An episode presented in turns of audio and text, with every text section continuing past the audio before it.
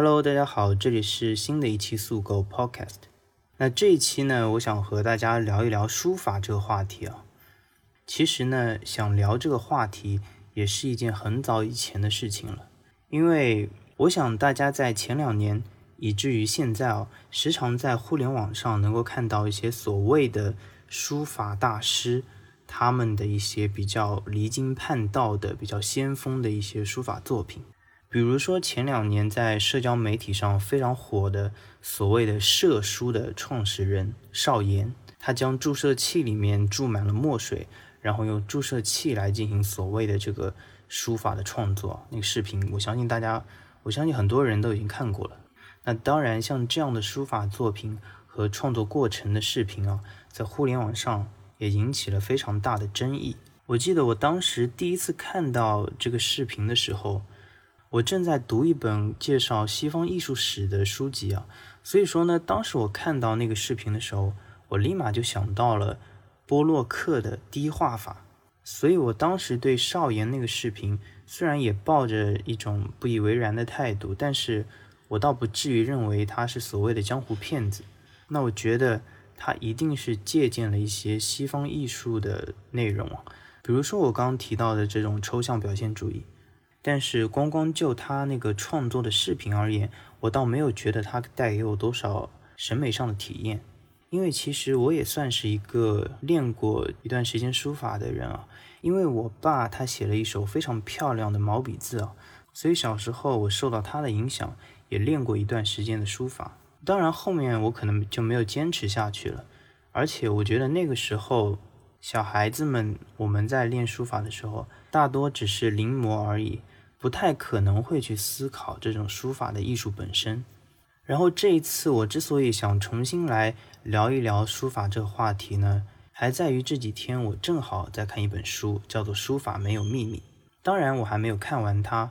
我目前只看了这本书的前几章啊，但是仅仅只翻看了前几章，我就觉得这本书写的非常好，而且它在一定程度上也解决了我以前的一些困惑。所以呢，我就想借着这个机会分享一下我对书法的一些最新的心得。那当然，我们还是从传统的书法聊起。那在这本书当中呢，作者提到。古代流传下来的这些书法的字迹，一般来说是通过三种形式传承下来：一种是所谓的铸造，一种是所谓的刀刻，另外一种就是用毛笔书写。那与后两者相比呢？铸造它可能只是一种非常规范的书写传达，它并不会产生一些新的书写，所以铸造这种工艺往往是被忽略的。那在书法史上，真正的书写的工具其实是刀和笔，那书法的字迹呢，基本上也是由刀和笔来概括的。所以作者就说了，书法史是一部刀笔合流的历史啊，其中呢，笔是占主导地位的，因为刀刻在很大程度上，它也是在努力追求一种笔的意味。但我们为什么还要去强调刀呢？是因为不管在哪个时代。尽管笔记是占主流地位的，但是呢，它也同样在肯定其中的刀的这种趣味。比如说在清朝的时候，那个时候很多书法家呢就追求书法中刀的痕迹啊，也就是所谓的金石器啊。那什么叫金石器呢？金就是金属的金，那这里就代表了这个刀具。那石当然就指石碑了。所以所谓的金石器就指的是。刀刻画在石碑上的那种感觉，当然我们要指出的一点是，这种金石器它其实一开始并不是人为追求的，而是出自刀刻这种工艺的天然性啊。比如说有一些风化或者说一些腐蚀。那在清朝的时候，那些所谓的碑学书法家，他们就是发现了这种碑系书法和铁系书法一种不一样的美感。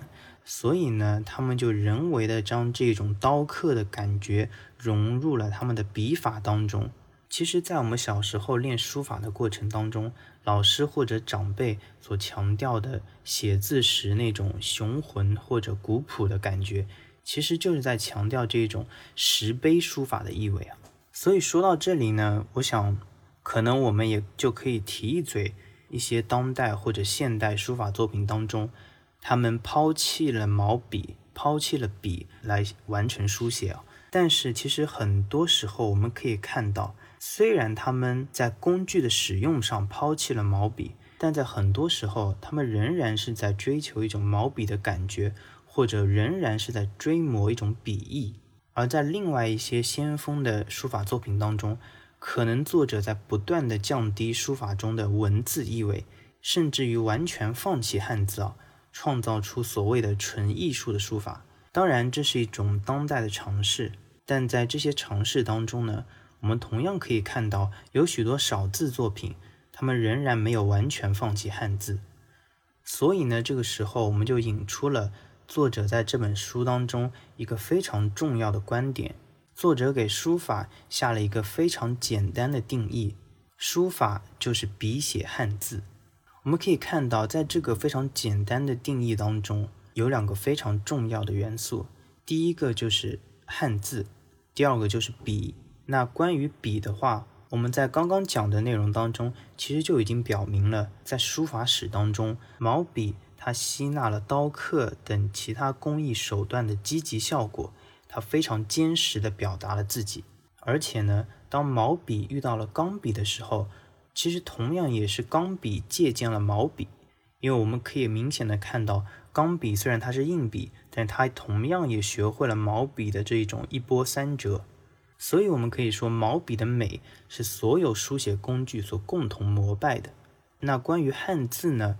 作者认为这是一个非常显然的事情，汉字在书法中是不可或缺的。离开笔墨纸砚的书法可能可以存在，但是没有不写汉字的书法。所以其实作者是在强调。汉字在书法这种艺术当中是最重要的，甚至于大过毛笔，以至于可以没有毛笔，但不能没有汉字。其实，在我自己阅读这本书看到这里的时候，我是相当认可作者给出的定义的，因为关于到底什么是书法，书法的本质是什么这一类看似深刻的问题啊，其实很多时候更像是庸人自扰。与我们中国的书法相对的，日本呢，它有所谓的书道。当然，我们知道日本他特别喜欢将一些手艺上升到道这个程度啊。那所谓的书道呢，可能更强调一些心灵上、精神上的东西。但是作者在这本书当中也提到了，他觉得我们不必觉得这种书道是高明的，不必将这个形而上的东西神秘化，因为。由书法来感悟书法以外的东西，感悟书法以外的所谓的道，这其实并不是一件书法所独有的事情。而书法呢，其实也并不需要构筑层层概念的堡垒来自卫啊。我觉得像这样的问题，是一个在现代、在当代才会出现的问题。而且呢，这也让我联想到了我之前看的另外一本书，书的名字是《这才是心理学》。在这里，我可以向大家推荐一下这本书啊，这是一本非常好的关于心理学的入门书，而且呢，它也能够让你学会去辨别哪些是伪心理学，哪些才是科学的心理学。那在这本书当中的有一章呢，它提到了科学上的本质主义和操作主义。那什么是本质主义呢？比如说，很多本质主义者们喜欢问这样的问题：宇宙到底是什么？引力到底是什么？桌子为什么要叫桌子？生活的意义是什么？等等啊，那像这样的这种看似终极的问题，科学家们往往并不感兴趣啊。科学之所以不去回答本质主义者的问题，因为他们往往是通过对概念进行操作性的定义来得到进步的。那什么是操作性定义呢？就是在科学领域当中。我们在确定某个概念的意义时，是在这个概念有关的现象得到一定程度的研究之后，而不是在研究之前。而本质主义者的问题呢，就是他们在探求知识之前就过分的关注于术语或者概念的精确定义。那我觉得，像这样一种操作主义的视角，同样可以用来看待什么是书法。书法的本质是什么？这样的问题，而我们刚刚所说的书法是一种笔写汉字的艺术，这个简单的定义同样是一个非常操作性的定义。而且，如果你回头去听我们播客的开篇，如何把对人的思考作为一种生活方式那一期，某种程度上，我也是在对人生的意义是什么这个问题给出一些操作性的答案。那关于操作主义与本质主义的这种 trade off，我觉得是可以作为一种思考问题的方式的。好，我们把话题拉回到书法上来，我们来聊一聊在开头时我们说到的。这些现代书法、当代书法的这种乱象，我发现了中国美院教授洛奇的一篇论文啊，我觉得他在这篇论文当中给这些先锋的书法作品做了一个比较好的界定。那他觉得呢，这些与书法有关的艺术作品可以分为两个类别，一个呢是书法中的当代艺术，另外一个呢是当代艺术中的书法。那书法中的当代艺术呢，是指在不丧失书法身份的同时，力求在书法中寻到某些当代艺术的可能性；而当代艺术中的书法呢，则是仅仅把书法作为一种观念，或者作为一种工具，作为一种符号，它并不关注书法本身的发展与开拓。那如果借助这样的视角，并且结合我们刚刚得到的结论，我们可以把那些仍然包含了汉字的元素和笔的意味的先锋作品称为书法中的当代艺术。甚至于，我们可以退一步说，有时候有没有笔意倒显得没有那么重要了。但是汉字的元素是不可或缺的。而对那些完全抛弃了汉字、完全抛弃了笔意的作品，就把它归入当代艺术中的书法。我觉得有一句话说的特别好：不在任何共同体系当中的书法风格是不存在的。对于现在这些光怪陆离的所谓的当代书法作品，我觉得可以按照我们刚刚给出的界定来对他们做出一些判断。对于那些书法中的当代艺术，我觉得完全可以将它纳入到书法这个共同体当中。而且所谓的这些现代派书法，其实已经被一些全国的书法展览接纳，并且给予了一定的位置。